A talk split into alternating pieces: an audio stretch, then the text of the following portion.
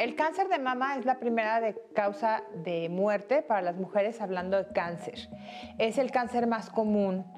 El 70-80% de los casos de cáncer de mama se detectan en etapas avanzadas, lo cual reduce significativamente eh, las posibilidades de curarse y se habla de que si el tumor es menor a un milímetro, estás hablando todavía de 95% de probabilidades de curar la enfermedad. Y desgraciadamente en México mueren alrededor de 20 mujeres al día por esta enfermedad el 80% del cáncer de mama se da en, la parte de la mama que tiene que ver con las glándulas mamarias eh, y, los conductos, ¿no? Entonces, cualquier modificación eh, que pudieran eh, tener puede uno identificarlas como con la típica bolita, el hundimiento. Lo importante de autoexplorarse es que es el método más accesible que tenemos, el método que mejor seguimiento le podemos dar y que siempre es importante conocer el cuerpo no solo al tacto, sino también a la vista, porque generalmente uno está buscando una bolita y no todo es una bolita, puede ser el hundimiento en el seno, el, cambio de posición en los senos, de repente que cambie la textura de la piel, o que haya una secreción, etcétera. Al momento de que uno está pendiente de la morfología de su cuerpo y conoce cómo es su cuerpo, porque inclusive un seno puede ser distinto al otro, entonces podemos detectar con mucha mayor rapidez y facilidad algún cambio que no quiere decir que sea cáncer, pero indica la necesidad de ir a revisar con un especialista, que en este caso sería un oncólogo, y descartar que fuera cáncer. La mastografía a partir de los 40 años, la norma oficial mexicana indica dos veces al año. En Fundación CIMA nos gusta decir que ojalá puedan hacérsela una vez al año. Y a veces que este estudio se complementa con un eh, ultrasonido de, mama, que es muy recomendable hacerse los dos porque uno complementa al otro a partir de los 40 años o antes si el doctor lo indica. Estamos vestidos de rosa, octubre rosa, cáncer de mama. Creemos, queremos crear conciencia sobre esta enfermedad tan terrible, tan devastadora, en donde tenemos una gran capacidad de detectar tempranamente y evitar las cifras que vamos a platicar el día de hoy. Estoy muy contento de estar con ustedes hoy aquí en Diálogos en Confianza. Quiero agradecer a nuestros intérpretes de lenguas de señas. Están con nosotros el día de hoy Jimena Raya y Magdalena Alejo, así como Lía Vadillo. También nos vamos a enlazar hasta la fila en Zacatenco, que está allá Natalia Jiménez. Y como todos los lunes, también de rosa te veo, Citlali. Vestidas de rosa, vestidos de rosa, querido Pepe. Pues muy contenta de estar contigo, pues con todas las mujeres, con todas las personas que están interesadas en este tema tan importante, para llevar este mensaje tan alentador que es la prevención en torno al cáncer de mama. Por supuesto que hay que entender qué es lo que está pasando, así que disfrute muchísimo el programa que está hecho perfectamente para que usted traiga sus dudas, sus comentarios, pero sobre todo haga esa labor de prevención que tanto nos interesa aquí, porque es prevenible perfectamente si se detecta a tiempo. Así que de eso vamos a estar platicando el día de hoy. Recuerden que estoy pendiente de sus comentarios, que estamos totalmente en vivo. Traigan también sus llamadas, si es de su preferencia, al centro de contacto con la audiencia. Y recuerden que también tenemos un canal de YouTube en donde estamos transmitiendo. Y bueno, yo lista para traer todos sus comentarios aquí al Foro Pepe. Algo interesante comentaste, las mujeres tienen que estar muy atentas de este padecimiento, pero nosotros los hombres no nos salvamos. Pero es más, yo creo que todo el mundo, tienes mamá, tienes hermanas, tienes esposa, tienes hijas, tienes amigas, a todo mundo queremos concientizar y nosotros mismos estar conscientes de esta enfermedad. Les voy a presentar a, a, nuestros especialistas que nos acompañan el día de hoy para platicar de saber exactamente qué es lo que pasa con el cáncer de mama. En primer lugar, la doctora Perla Pérez Pérez. Doctora, gracias por estar con nosotros. Buenos días. La doctora es oncóloga médica del Centro Médico Nacional 20 de noviembre del ISTE. Le damos la bienvenida también a Yael Legel. Bienvenida. Buenos días, gracias. Yael es psico-oncóloga y tanatóloga sobreviviente de cáncer de mama en Oncoayuda AC. Y le damos la bienvenida también al doctor Vicente Rodríguez Guzmán. Doctor, gracias por estar aquí con nosotros. El doctor es ginecólogo, oncólogo encargado de la clínica de mama del Hospital Adolfo López Mateos del ISTE. Doctores, ¿qué pasa? ¿Por qué sigue siendo es oímos que octubre rosa, yo digo que debería ser todos los meses que estemos conscientes, pero qué bueno que este mes se está poniendo el dedo en el renglón. ¿Qué pasa con los números? ¿Por qué se ha logrado bajar algo? ¿Sirven las campañas? ¿La gente se concientiza? ¿Qué pasa? Lo que sucede es que es un problema de salud eh, no nada más a nivel de la, del país, sino a nivel internacional. en el que no se han logrado totalmente abatir las cifras de, de cáncer de mama. Al contrario, vemos que se siguen duplicando los problemas, las pacientes con el, con el cáncer. ¿Por qué? ¿Por qué se están duplicando? Existen muchos factores de riesgo que si se suman eh, van a dar lugar a, a que la paciente tenga un mayor riesgo de desarrollar la enfermedad. Los hábitos alimenticios, los hábitos de, de vida, que se han ido modificando con el tiempo y que de alguna manera afectan. Ok. En cuanto a mujeres de diferentes edades, porque alguien piensa que es exclusivo de una edad o en otra, ¿por dónde andamos en esos números? Generalmente el cáncer de mama se detecta o la mediana de edad al momento del diagnóstico en México y en muchas partes del mundo es de 40 años. Sin embargo, no hay que quedarnos con esa cifra. No significa que las mujeres menores de 40 años no lo puedan tener.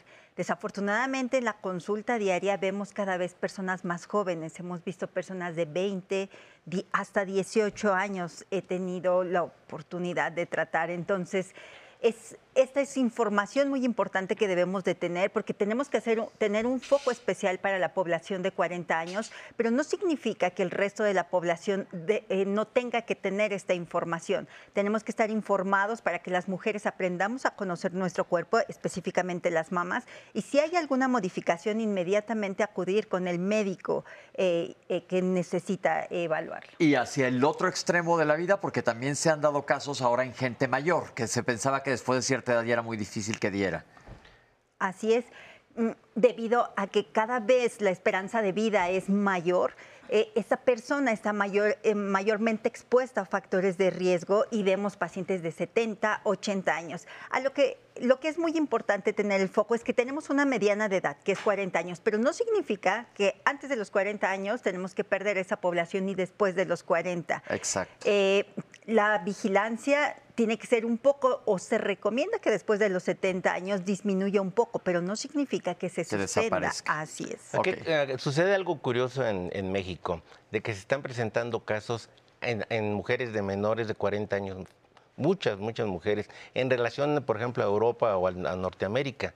En nuestro país se están presentando muchos casos de pacientes jóvenes. ¿Y sabemos por qué? Por ese cambio de estilo de vida, mucho por la alimentación, mayor ingesta. Un problema muy importante en nuestro país es el sobrepeso y la obesidad. Y sabemos que existe conversión de, a partir de la grasa hacia estrógenos y que es un estímulo muy importante en el que está atacando al tejido glandular mamario. La pero la alimentación, ¿qué? ¿Qué? ¿Cuáles son los alimentos que se han identificado que pueden favorecer eso? Sí, exactamente. e- Es una ingesta mayor de grasas eh, que van a condicionar. Es una mala alimentación, a final de cuentas, que va a propiciar que la mujer tenga sobrepeso y llegar a la obesidad.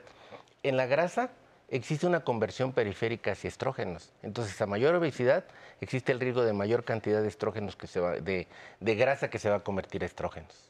Y es que el problema que tenemos ahora con el diagnóstico de mujeres jóvenes es que como no hay información de que puede dar cáncer a mujeres más jóvenes, los doctores me darán la razón de que se diagnostican ya en etapas más avanzadas. Ahorita vamos a hablar de eso y me importa mucho, sobre todo, cómo es el impacto. Pero antes de que pasemos a meternos más de lleno al tema, porque creo que hay un punto bien importante. Arrancamos diciendo que también los hombres nos puede dar cáncer de mamas. ¿Nos podrían hablar un poquito de esto? Porque quizás soy hombre, no me preocupo de absolutamente nada. ¿Qué debemos de saber los hombres del cáncer de mama? Que también les puede dar cáncer de mama. Pero un hombre no se hace Eh, una mamografía. ¿Cómo de- podemos estar pendientes? Ok, eh, es un poco más complicado eh, por la anatomía eh, porque no es tan frecuente. Eh, en- de cada 10 casos de cáncer de mama en una mujer se presenta en un hombre. Entonces, ¿qué es lo que eh, debe de cuidar un hombre? Cualquier alteración. Y ahí sí ya tendríamos que esperar a que sea una alteración palpable a nivel de las glándulas mamarias. Eh, a- en un hombre las glándulas mamarias son mucho más pequeñas, entonces es mucho más visible el que se dé algún cambio, alguna alteración. Ok, esto es bien importante, nada más para que estemos pendientes y no pensemos que no nos puede dar. Ahora, yo creo que es muy importante que traigamos a la mesa o se utilice la palabra cáncer que no venga acompañada de un estigma terrible. ¿Por qué? Porque nadie quiere hablar de cáncer. Y al no querer hablar de cáncer, la gente no se concientiza, no nos checamos, no traemos el tema a la mesa. ¿Qué le sugieres al público? Justo cuando decías por qué sigue avanzando el cáncer, yo pensaba es que el cáncer sigue siendo un tema tabú, ¿no? Automáticamente las personas escuchan cáncer y lo que piensan es muerte. Entonces, Existe una gran cantidad de personas por miedo a recibir un diagnóstico de cáncer que evita acudir a las revisiones con los médicos, que evita realizar los exámenes de rutina. Por lo tanto, pues prolongan una detección oportuna. Entonces, la realidad es que el cáncer ya es una enfermedad crónico-degenerativa, que los tratamientos médicos han avanzado y que si es detectado a tiempo puede tener una sobrevida mayor. Entonces, pues la enfermedad va a estar ahí, te diagnostiques a tiempo o te diagnostiques después. Entonces creo que lo que necesitamos es información, creo que necesitamos hablar del cáncer como es porque sigue habiendo muchos mitos en torno al cáncer. Y aquí la tocada, yo creo que va a ser la clave del programa, es la detección temprana, a tiempo. Todos los lunes decimos, doctores, que aquí en el programa independientemente de la enfermedad que estemos tratando, es mientras más temprano la trates va a ser mucho más fácil, pero con el cáncer tienes un poco más de prisa, porque sí es una enfermedad mortal o una enfermedad que te puede ir bastante mal, por eso hay que hacer conciencia para que se detecte tempranamente. Existen diferentes tipos de cáncer de, perdón, cáncer de mama. Vamos a ver cuáles tipos existen. Aquí tenemos una cápsula. El cáncer de mama, como cualquier otro cáncer, es una sobreproducción anormal de células.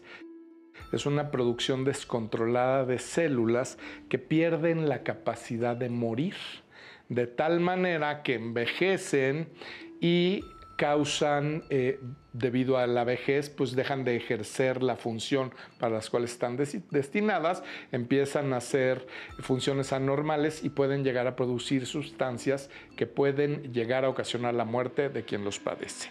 Básicamente es una sobreproducción descontrolada de células que no mueren. Eh, hay muchos tipos y se puede categorizar desde diferentes puntos de vista, pero vamos a hablar de los dos principales. La glándula mamaria solo tiene dos estructuras.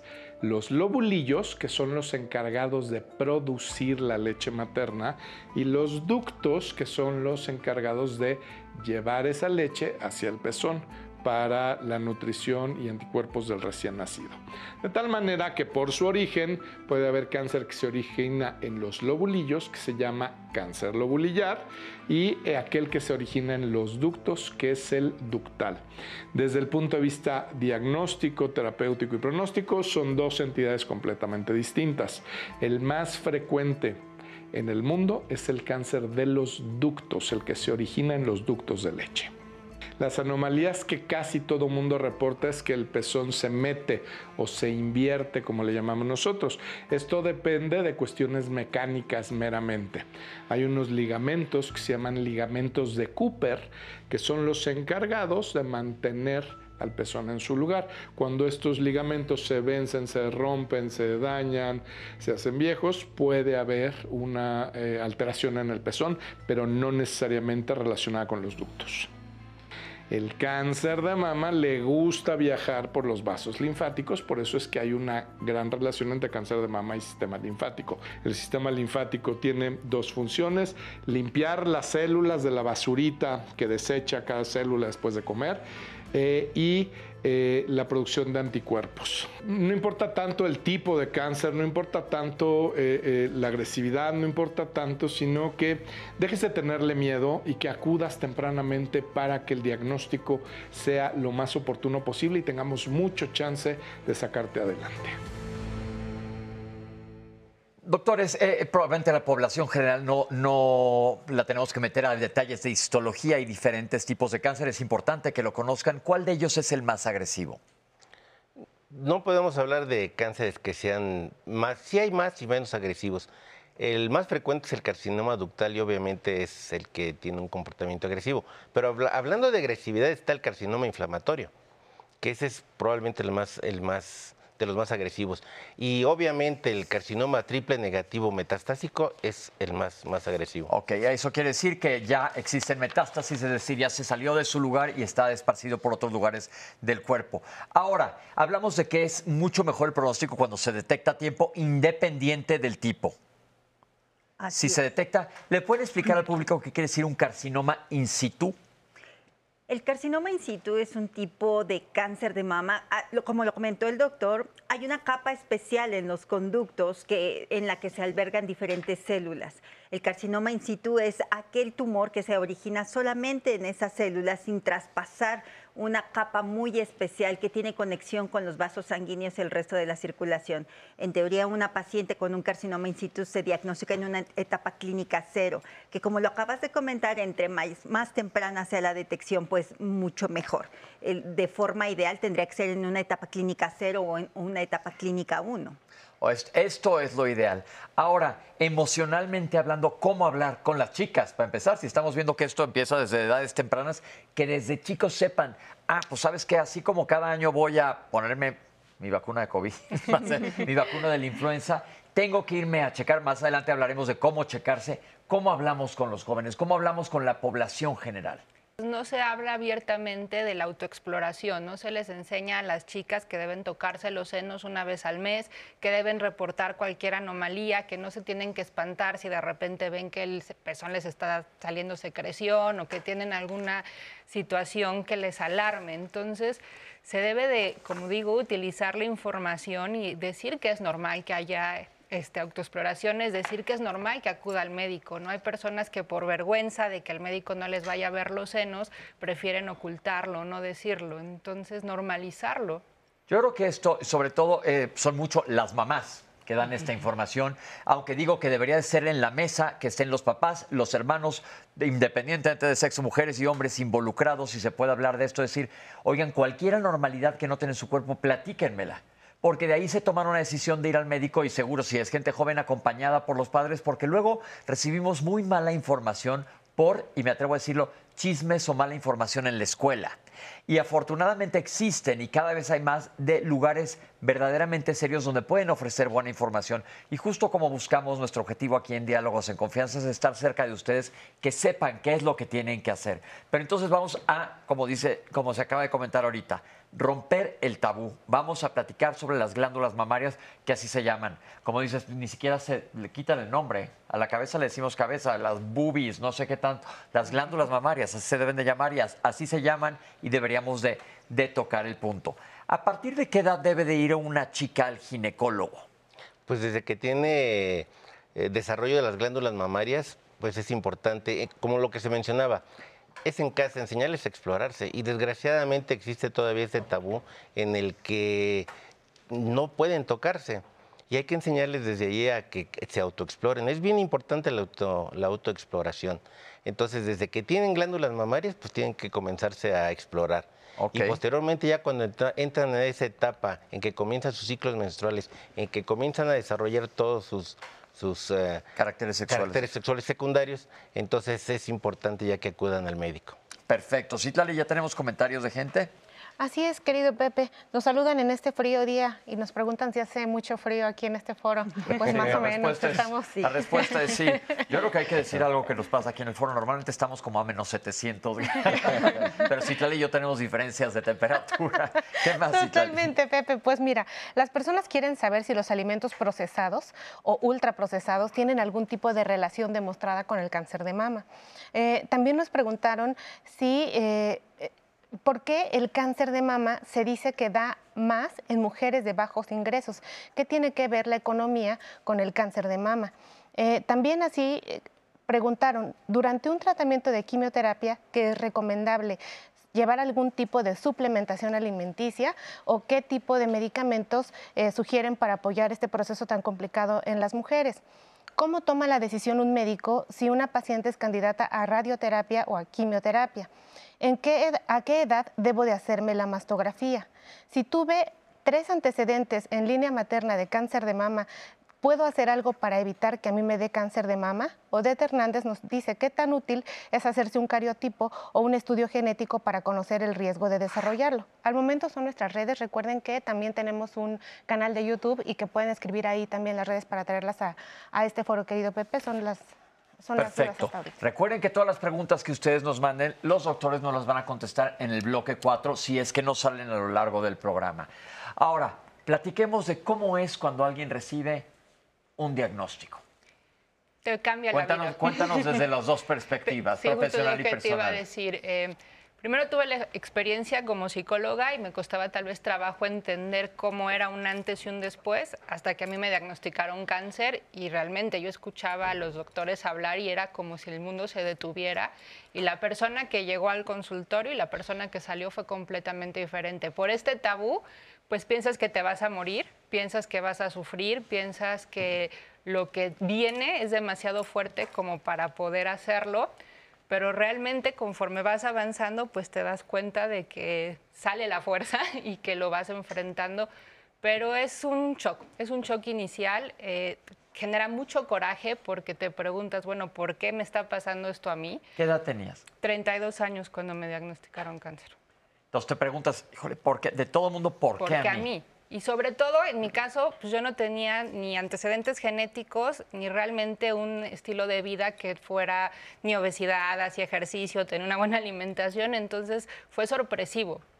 Pero, pues lo que yo entendí es que tenía cáncer, no, tenía, no podía cambiar que tenía cáncer, pero sí podía cambiar la manera en la que decidía enfrentarme a eso. Yo creo que eso es clave y esto lo decimos a toda la gente que recibe un diagnóstico difícil independientemente de que sea cáncer o no.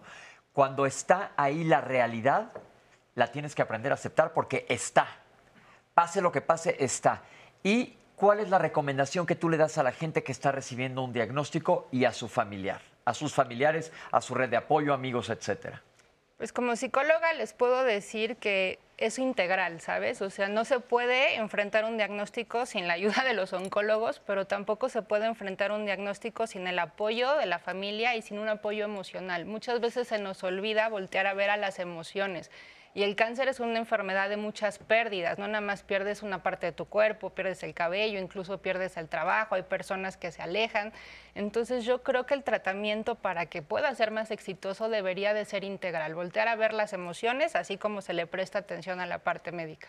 ¿Qué le diríamos a alguien que acaba de recibir el diagnóstico, acaba de salir de la oficina del, eh, del, consultorio del doctor, le dijeron, tienes cáncer mama y le acaban de hacer todo un plan, porque se les hace un plan de qué es lo que va a pasar, pero aún así la emocionalidad es muy fuerte. ¿Qué le recomiendas en ese momento? Que no tenga miedo, que hay grupos en donde puede apoyarse. En Oncoayuda tenemos un grupo de apoyo emocional que se atreva a hablar y que se atreva a sentir esas emociones. A veces nos dicen que no está bien llorar, a veces nos dicen que no está bien enojarse. Al paciente oncológico se le pone esta idea del guerrero que está enfrentando una batalla, donde a veces se le pone este escudo como de que no puede ser débil. Yo creo que se debe de perder sentir todas las emociones para que puedan sanarse y por lo tanto se pueda encontrar esta aceptación. Es decir, si quieres llorar, llora, si quieres enojarte, enójate. Todo se vale, pero a fin de cuentas esto va a llevar a la aceptación, que es tu mejor arma, me imagino, para estar preparado. Ahora, doctor, es otra cosa que yo veo mucho, que nos dicen los pacientes. Eh, me habla el doctor en chino, no entendí nada, es demasiada información de repente. ¿Cómo podemos mejorar esta parte humana que tenemos los médicos? Es una situación sumamente complicada, porque es un diagnóstico muy fuerte que como lo acaba de comentar ya él, ocasiona muchísimos cambios en la persona y en la familia, eh, pero también es complicado hablar del cáncer eh, de la parte médica. Eh, intentamos hacerlo de la manera más sencilla posible, pero es complicado. Y ellas están en un periodo en el que su mente está casi en blanco, que uno parece estarles explicando, o quiere o intenta explicar lo mejor posible, pero ellas están en un periodo en el que su captación de la información del 100% está en un 20%. Claro. Por eso es que es fundamental el apoyo familiar Siempre les pido que estén con un familiar porque la información que les damos, por más que eh, intentemos hacerla de manera sencilla, no es nada. Esto es bien importante. Acuérdense que la parte emocional es igual de importante. Vámonos a la FIL. Tenemos allá a Natalia que nos quiere platicar cómo están las cosas por allá y ahorita regresamos a seguir hablando del cáncer de mama. Nat, hola. Hola, Pepe Citlali, qué gusto gusto estar con ustedes. Una mañana fría, pero la verdad es que con toda la actitud, porque estamos en la Feria Internacional del Libro del Instituto Politécnico Nacional en su trigésima novena edición. Esta feria se está llevando a cabo en el Centro Cultural Jaime Torres Bodet, en la unidad profesional Adolfo López Mateos, aquí en Zacatenco. Miren, la verdad es que ya empecé a recorrer esta feria. Hay tres pabellones y en estos tres pabellones vamos a encontrar la oferta editorial de 65 casas editoriales. Así que si tienen libros pendientes por comprar o quieren encontrar muchos títulos y muchas ofertas de autores que quieran leer, aquí seguramente los van a encontrar. Miren, los pabellones que vamos a encontrar son tres. El editorial, el internacional y también el de ciencia y tecnología. También vamos a encontrar no solamente oferta de libros, sino también propuestas artísticas, culturales. Y oigan, algo que es súper interesante es que este año el invitado de honor es el país de Italia. Y ustedes saben algo de Italia, miren, la verdad es que yo estoy bien emocionada por ver todo lo que nos tienen que ofrecer. Vamos a encontrar conversatorios, oigan, también talleres de gastronomía para conocer la comida italiana, que es muy famosa en el mundo y aquí de primera mano vamos a conocer muchos aspectos interesantes sobre esta comida. Y por supuesto también van a haber muestras de cine, de teatro, de danza. Oigan, y algo que es bien interesante y algo que me está dando mucho gusto, eh, esta feria va a empezar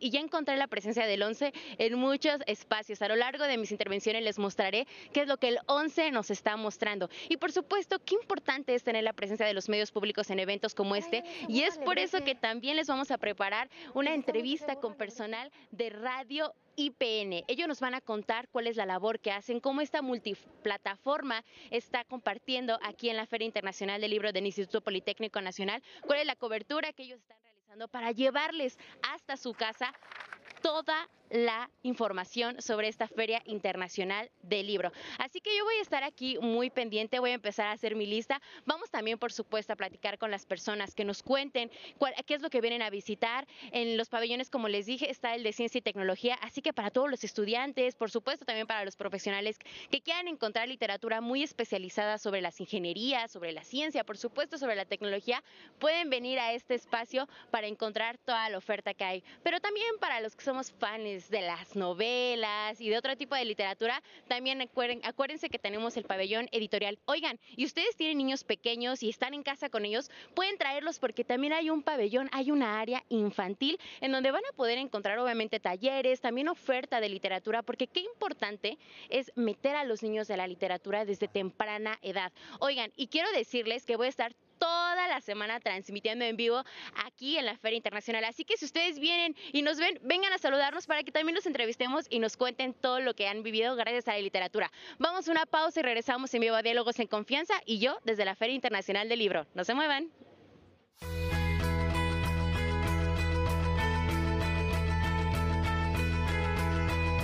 Ejercicio. Dejar de fumar y cuidar la alimentación son acciones para reducir el riesgo de desarrollar cáncer de mama. Sin embargo, no es posible evitarlo por completo. Por eso es importante su detección a tiempo. Muchas gracias por estar acompañándonos totalmente en vivo este lunes saludable aquí en el Foro de Diálogos en Confianza. Recuerden que estamos el día de hoy tratando este tema tan interesante e importante que es que hay sobre el cáncer de mama, justo a propósito eh, de hacer conciencia que la detección oportuna es un área de es un área de oportunidad muy importante en esta condición de salud. Y quiero traer más dudas y comentarios de ustedes el día de hoy. Querido Pepe, ¿listo? Si la obesidad es un factor de riesgo, nos preguntan, esto también eh, en mujeres, como lo dijo nuestro panelista, este también es un factor de riesgo para los hombres, aunque ellos no tengan propiamente estrógenos. Así nos preguntan, ¿los hombres tienen estrógenos? Alex el Scout nos hace la reflexión precisa de que hombres y mujeres debemos de cuidarnos y pues hace hincapié en que las mujeres somos más, más, vulnerables en este sentido. Magnolia Martínez pregunta sobre la fibrosis en mama. ¿Qué es la fibrosis y puede llegar a cáncer de mama? Así también la pregunta es sobre la mastopatía fibroquística. ¿Se puede convertir en cáncer o todas las bolitas que aparecen en la, en la glándula mamaria son sinónimo de que es un cáncer? ¿El ultrasonido de mama es útil en mujeres jóvenes? ¿Qué tan certero es o es igual de confiable que hacerse una mastografía. Yo escuché que las mujeres jóvenes no podían hacerse mastografía, pero en el foro están diciendo que cada vez es más frecuente en mujeres jóvenes. Entonces, ¿qué estudio se le tiene que hacer para que ellas definitivamente descarten el cáncer de mama? Así también, a partir de qué edad una mujer debería de hacerse un ultrasonido de manera preventiva o, el, o también preguntan si el ultrasonido realmente es parte de las estrategias que pueden ayudar a prevenir a las mujeres el cáncer de mama. Angélica Velázquez quiere saber eh, qué pasa con ella porque le creció más una glándula mamaria que otra. Le duele mucho y sintió una bolita del lado derecho. Pues veamos qué dicen los especialistas, pero esto ya es un foco rojo para ti. También nos preguntan si las mamas deben de ser del mismo tamaño una que la otra o si hay algún tipo de diferencia que deba de llamarme la atención. Lilia Campos eh, pregunta que si para que ella se pueda realizar un ultrasonido de mama, previamente tiene que tener una mastografía o si hay alguna indicación en orden de alguno de los dos. Quechu Camacho pregunta sobre los alimentos con hormonas que pueden tener repercusiones importantes en la salud y dicen que si estos alimentos hablan de, eh, pueden favorecer que los seres humanos tengamos más cáncer. ¿Qué hay de la contaminación ambiental? ¿Es un factor de riesgo para cáncer de mama? Patricia Rubalcaba dice que pues convive con malos hábitos, tabaco, eh, pues no hace mucho ejercicio, entonces pues la invitamos y dice que sí puede tener factores de riesgo. Al parecer sí, pero veamos qué dicen los especialistas. Mireya Ort eh, nos pregunta sobre las mujeres de más de 40 años que no tienen vida sexual propiamente o no tienen una penetración. Estas mujeres tienen derecho a la exploración eh, mamaria, pues lo involucran mucho las mujeres con la sexualidad. Entonces una mujer que pues no tiene una vida sexual podrá o no podrá hacer este, este tipo de valoraciones.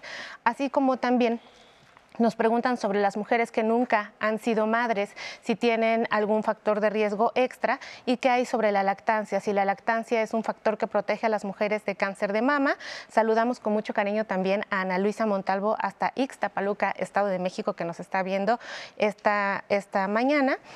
Y eh, Drupis Feliz nos dice que tiene 70 años. Un tema súper interesante, doctores.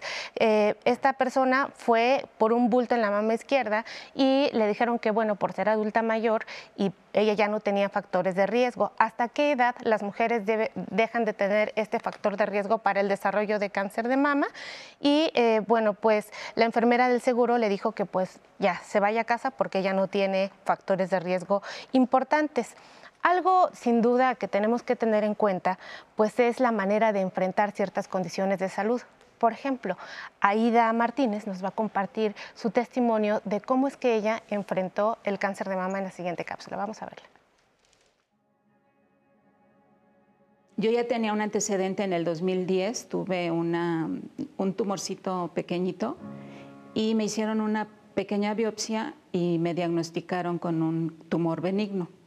De ahí me quedó una cicatriz que era como un rasguñito que no había dado ninguna manifestación.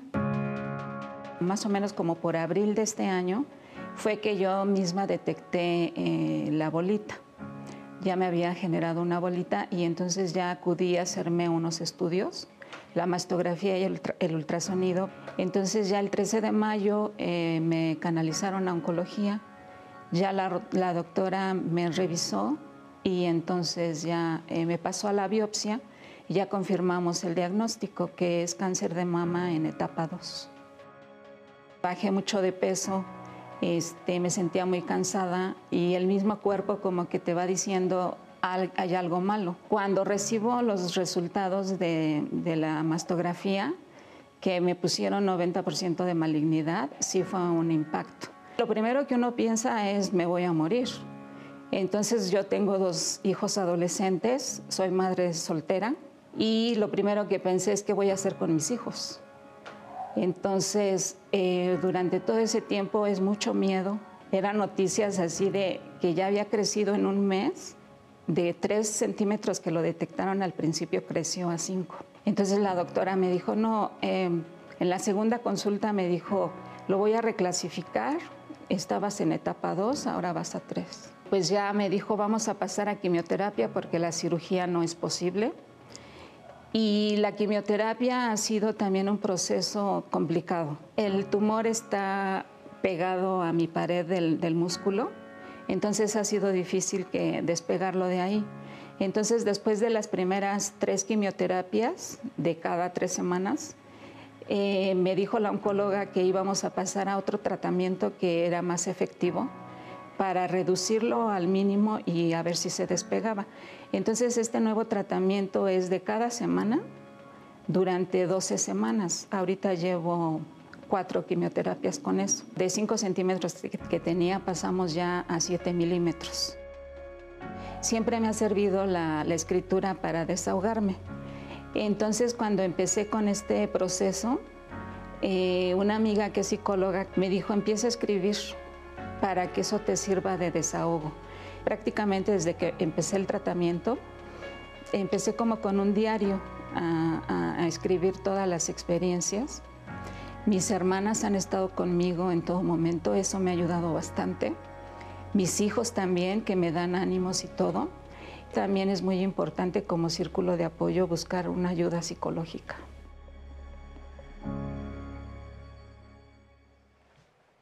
Muchísimas gracias por invitarnos a tu casa y por compartirnos este testimonio. Los testimonios nos ayudan mucho para podernos acercar a las personas desde estar comunicando acá en este sillón con nuestros especialistas. Doctores, ¿cómo ven este caso? Eh, de acuerdo a lo que comenta, eh, se trata de una enfermedad localmente avanzada. ¿Qué significa esto? Que eh, el tumor está confinado solamente a nivel de la mama. Lo ya comentado previamente, es un proceso complicado, pero algo fundamental para ella es que tiene la posibilidad de curación. Y eso es algo por lo que hay que ir, hay que ir por todo, así, así lo podemos decir. Entonces, el objetivo de la quimioterapia es reducir el tamaño del tumor para poder tener un mejor éxito quirúrgico, que de esa parte ya podrá platicar un poco mejor el doctor. Sí, efectivamente, en esas etapas que se llaman localmente avanzadas, en el que de entrada no son quirúrgicas, es necesario reducir el tamaño del tumor para de alguna manera darles una opción incluso de una cirugía conservadora cuando reducen a tamaños que pudieran ser manejados de esta manera. O de lo contrario, platicar con él y decirle que va a ser necesario hacer una mastectomía. Pero en estos casos, primero es reducir el tumor. Que aquí ha bajado de 5 centímetros a milímetros. Esto suena sensacional. Qué bueno por ella. Exactamente. Ya sería candidata muy probablemente a una cirugía conservadora. En el que ya no se va a mutilar y en el que nada se va a quitar la mama. Qué bueno, pues eso son, son buenas noticias y espero que nos platiques acá en Diálogos cómo te va. Hay una parte que me llama mucho la atención del testimonio que creo que es bien importante. Ella dijo que se puso a escribir. ¿Cómo ves las maneras de expresión? ¿Qué otras cosas ves tú normalmente? ¿Qué les aconsejas a los pacientes? Pues sí, creo que lo importante es poder expresar las emociones, ya sea hablando, ya sea escrito, ya sea a través del ejercicio. No muchas personas creen que porque son pacientes oncológicos y están en un tratamiento no pueden moverse y al contrario, no a veces realizar una actividad física ayuda para poder desahogar estas emociones y justo ella lo dijo al final, la importancia de un acompañamiento psicológico. Sí es muy importante la red de apoyo de la familia, pero el cáncer es una enfermedad que viene a cambiar todo el rol de la familia. Entonces, muchas veces se requiere a un agente externo, como lo es el psicólogo, que es objetivo para que pueda acompañar a esta persona a enfrentar todos los miedos, todas las incertidumbres, todas las pérdidas que se viven en una enfermedad como esta. Yo creo que algo bien importante es que les demos algún consejo a los familiares, porque existe de todo. Existe el no te va a pasar absolutamente nada, el negador y te abraza porque el miedo asusta a las personas, entonces tienden a echar todo abajo de un cajón, no quieren probablemente ver la realidad. Eh, ¿Qué le podemos sugerir a los familiares?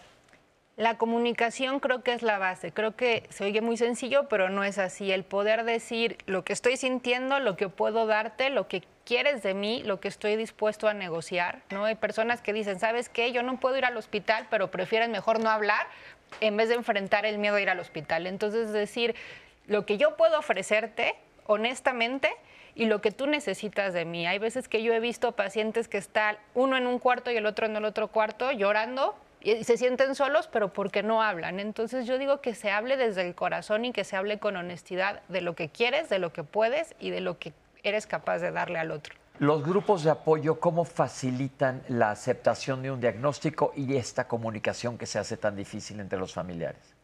Lo facilitan en el sentido de que te encuentras con personas que están pasando por lo mismo y que entienden lo que estás viviendo. Entonces, ayuda al hecho de que te proyectas en el otro y que te sientes acompañado y no te sientes solo en el proceso. Facilita el hecho de encontrar esta aceptación de la enfermedad y donde también los grupos de apoyo para familiares pueden encontrar esta réplica porque muchas veces no se les hace caso a los familiares, ¿no? Toda la atención va enfocada al paciente oncológico y se olvida de ver todas las emociones que que está viviendo el grupo de apoyo familiar.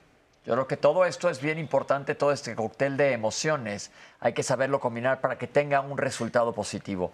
Porque son muchas emociones y aquí lo podemos hacer sonar sencillo, pero lo acaba de comentar, no es algo sencillo.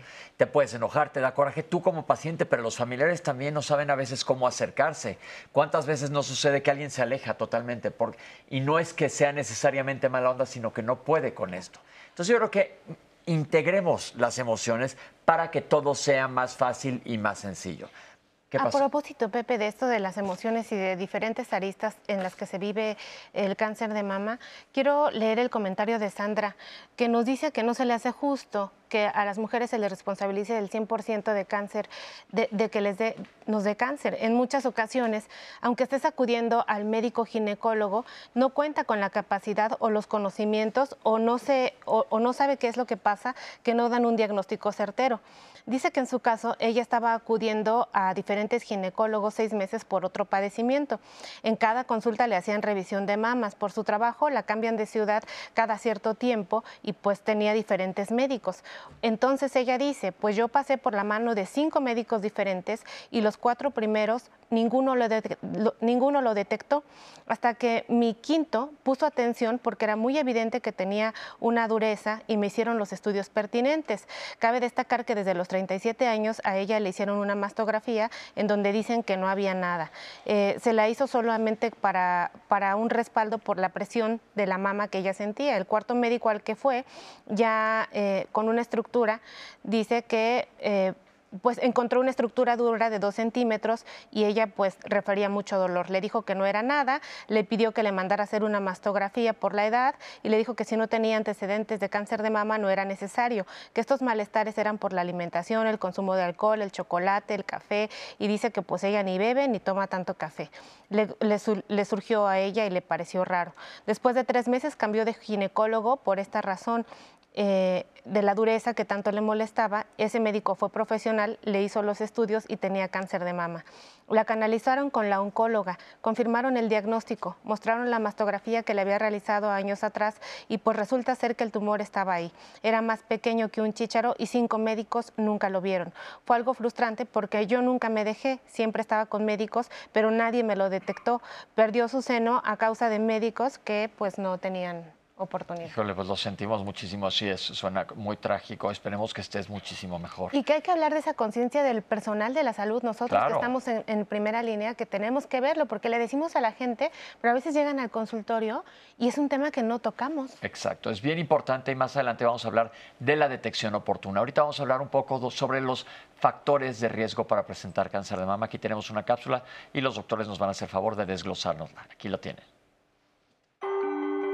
Los tipos de factores de riesgo para desarrollar cáncer de mama los dividimos en dos grandes grupos. Los que son factores de riesgo no modificables y los que son factores de riesgo modificables. Los no modificables, no haber tenido embarazos, no haber amamantado, haber tenido una menarca temprana, es decir, que hayan tenido la menstruación, eh, antes de los 10 eh, años, 11 años, o una em, menopausia tardía después de los 55, por los 55.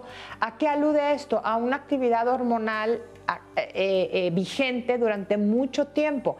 Entonces llega un punto donde esto es un factor que puede em, provocar o ayudar a que, a que se le ve la posibilidad. Los modificables es donde podemos tener una injerencia directa y es, tienen que ver mucho con el estilo de vida.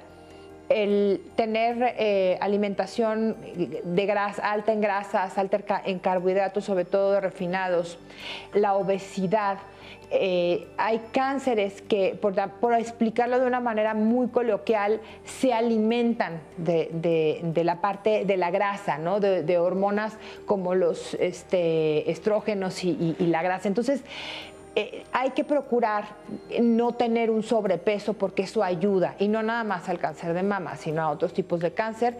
El fumar, sin lugar a dudas, eh, el consumo con abuso de, alcohol em, el uso de terapias hormonales por tiempos prolongados y sin supervisión médica. Y bueno, esto aplica a las terapias hormonales que se consumen para eh, la anticoncepción, para el, tratamiento de, eh, de, la menopausia o premenopausia y eh, también para las personas que transicionan de género. hay que tomarlo en consideración, ¿no? Hay que hacerlo bajo supervisión médica. Doctores, desglosemos estos factores de riesgo uno por uno. Primero hablemos de la genética. ¿Qué impacto tiene la genética? La genética forma parte de los factores de riesgo no modificables. Son alteraciones que ya vienen de madre, abuela, etcétera. Una parte importante a tener presente es que esto es en el menor porcentaje de los pacientes. El cáncer de mama hereditario se da solamente en el 5%, del 5 al 10% de los casos.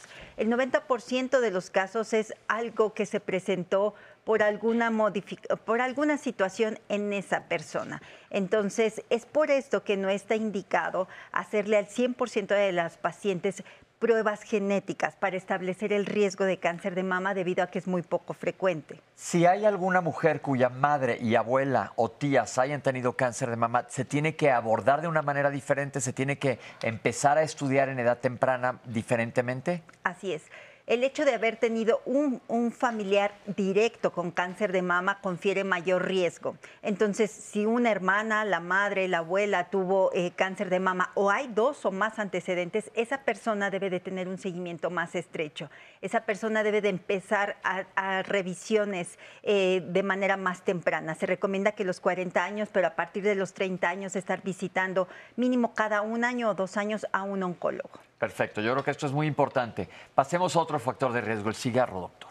Eh, todo eso, tanto el cigarro como el alcoholismo, el, el consumo de alcohol, son factores que también favorecen a la aparición. Son factores de riesgo que sí se pueden modificar. Ok, estos son factores de riesgo modificables. Hemos hablado en otras instancias sobre el tabaquismo, lo terrible que es, y el alcohol también, ni se diga, eh, con moderación, pero son factores de riesgo que sí podemos modificar. Hay un tema importante y la gente preguntó, ¿existe un alimento específico? No, no hay un alimento que si me como esta planta me va a dar cáncer. No, no, pero sí la alimentación es muy importante y creo que es importante que hablemos de ella. Hablamos de una alimentación sana, tristemente cada vez tenemos más prisa, cada vez tenemos que comer en cinco minutos, comer en el coche, comer en el transporte público, comer en mi escritorio en cinco minutos. Entonces la comida procesada es lo más accesible. ¿Qué nos pueden decir de la comida? Y de ahí pasamos a hablar de obesidad. Este es un factor sumamente importante porque hay muchísimos tabús en cuanto a los alimentos. No hay ningún alimento que desencadene cáncer, eso es fundamental saberlo. Lo que desencadena cáncer es el sobrepeso. Entonces es la manera en cómo comemos. Eh, ah, como lo comenté, hay muchos tabús de que la carne, que los lácteos, etcétera. Eso no es verdad. Una persona debe de comer de forma equilibrada. Sanamente. y estar en su peso. Exactamente. Aquí el ejercicio sí entra también porque es un factor protector. Ahora, hay muchas personas que utilizan anticonceptivos y les da miedo. ¿Qué nos pueden decir sobre los anticonceptivos, doctores? Bueno, eh, también se menciona como un factor de riesgo, pero su consumo tiene que ser mayor a 10 años para que realmente pueda tener o considerarse como un factor de riesgo, al, igual que las terapias de reemplazo hormonal, en el cual también es todo un tema y en el que se menciona cuando sean más de 5 años también aumenta el riesgo. Ok, esto es importante que lo sepan y nada más estar en contacto con su ginecólogo siempre, sobre todo porque si tienes más de un factor de riesgo, pues trata de evitar más y sobre todo, como dice la doctora, factores de riesgo modificables. ¿Algo más que queramos decir de factores de riesgo?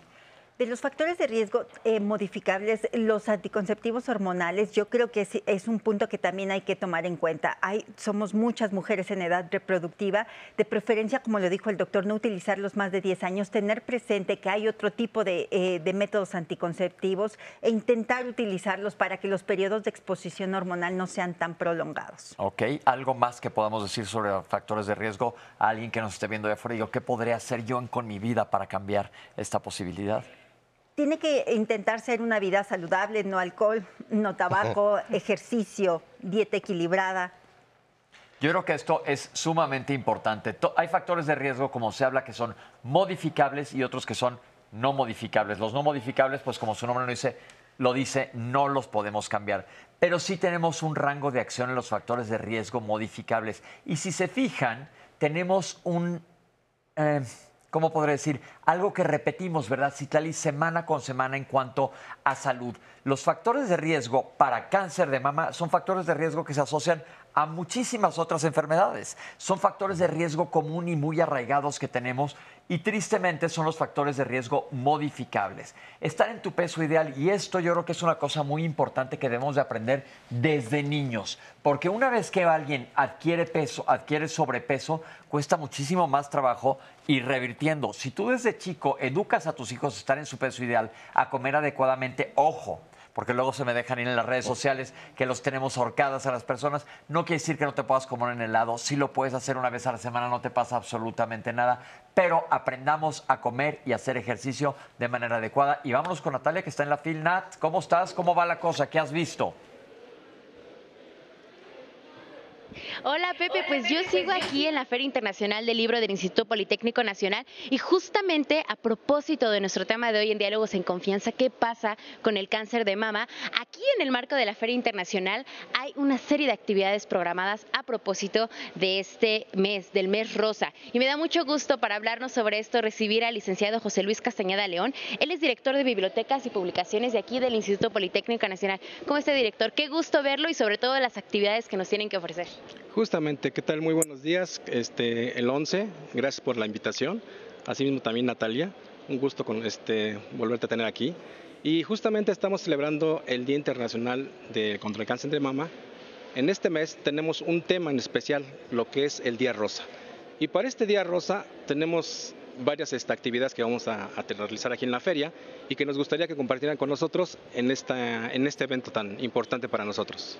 Sí, a ver, cuéntenos. Estábamos viendo en el programa que hay cinco actividades que están programadas para hoy, lunes 10 de octubre. Eh, son cuatro, cuatro actividades que tenemos, pero tenemos una presentación de un libro llamado Morir para Vivir, con la participación de la licenciada Mónica Spin Iturbide, que es este, tanatóloga. Asimismo, también tenemos dos conferencias, una que se llama Día Rosa, eh, sensor electroquímico, y por, otra, por otro lado tenemos una conferencia, Nuevas moléculas que regulan el control epigénico del cáncer. Asimismo tenemos un conversatorio, este es el último, que se llama Mirada sobre el cáncer de mama. Y mire, algo que nos parece muy interesante justamente de este conversatorio es que nos platicaban que en este vamos a tener tres perspectivas diferentes. Vamos a tener a una fundación que justamente se encuentra con nosotros ahorita en el estudio, en el programa. Por supuesto, también la mirada de la ciencia y la mirada de los pacientes. ¿A qué horas son estas actividades, eh, director, para que la gente pueda empezar a agendar sus actividades y venirse? Recuerden que la Feria Internacional del Libro del Politécnico se está llevando a cabo en el Centro Cultural Jaime Torres Bodet, en la Unidad Profesional Adolfo López Mateos, aquí en Zacatenco. ¿A qué, a qué hora podemos? El horario. Tenemos para la presentación del libro es de las 12 a las 13 horas. Para la conferencia Sensores Electroquímicos tenemos de la 1 a las 2 de la tarde. La otra conferencia, que son nuevas moléculas que regulan el control epidémico del cáncer, es de las 15 horas a las 16. Y por último, el conversatorio Miradas sobre el cáncer de mama es de las 4 a las 5 de la tarde. Los, los esperamos a que nos este, acudan a esta, estos eventos, perdón. Muchas gracias, licenciado José Luis. Y como siempre, recordarles que el acceso es totalmente gratuito. Los horarios a los que pueden acceder a esta Feria Internacional del Libro de lunes a viernes de 10 de la mañana a 7 de la noche, fines de semana, sábados y domingos de 11 a 7. Esta feria va a estar hasta el 16 de octubre y ahorita, como pueden ver, nos encontramos en el stand de la Dirección de Bibliotecas y Publicaciones. Ya antes de entrar aquí al aire estábamos checando toda la oferta que hay y hay de todas las áreas. Pueden encontrar de ciencia, de tecnología, de literatura literatura. Así que Pepe, yo voy a seguir aquí recorriendo. Muchas gracias, licenciado. A ti, Natalia, muchas gracias a todos. Y regresamos al estudio, los espero en el próximo enlace. No, nomás dime una cosa, Nat. ¿Se están llenando, se está llenando ya el auditorio o puede que cualquier persona puede llegar y si no, pasear por ahí? ¿Qué nos recomiendas? Creo que ya no me alcanzó a oír. Sí. Eh, Creo que ya no me escuchó Nat, pero, pero bueno, perfecto, no nos alcanzó a oír Natalia, pero bueno, los invitamos a que vayan a la Feria del Libro, hay temas muy interesantes, nosotros seguimos hablando de cáncer de mama aquí en el estudio, no se vayan, regresamos ahorita.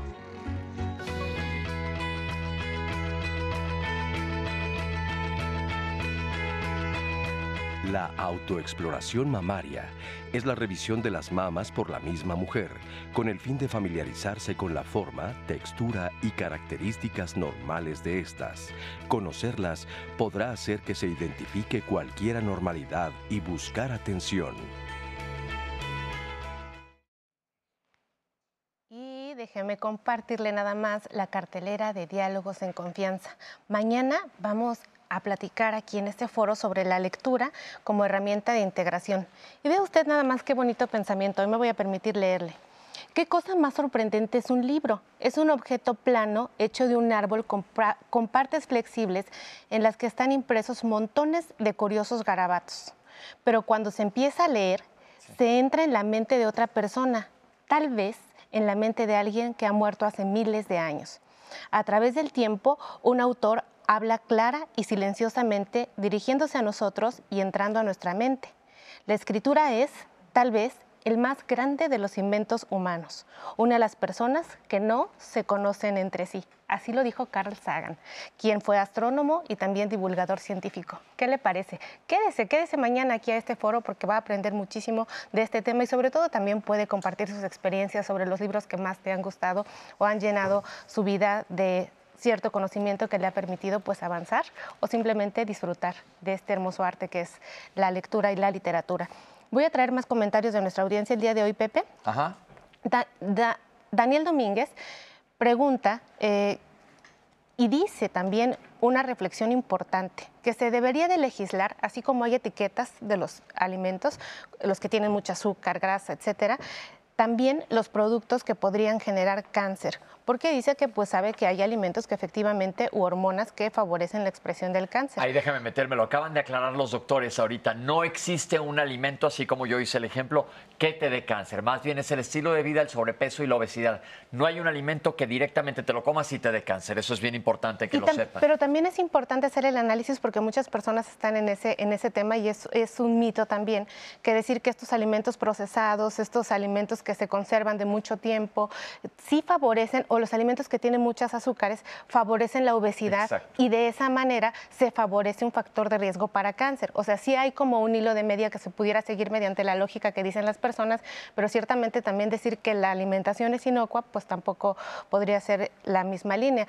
Bueno, Leticia Alvarado nos dice que su hijo tiene 21 años y desde los 18 años eh, le- tuvo un aumento o un una mama como si fuera una inflamación, así nos las dice. Lo llevó al doctor, pero le dijo que con el tiempo se le va a quitar, pero les pregunta, bueno, fue a los 18, ya tiene 21, ¿qué hago con mi hijo?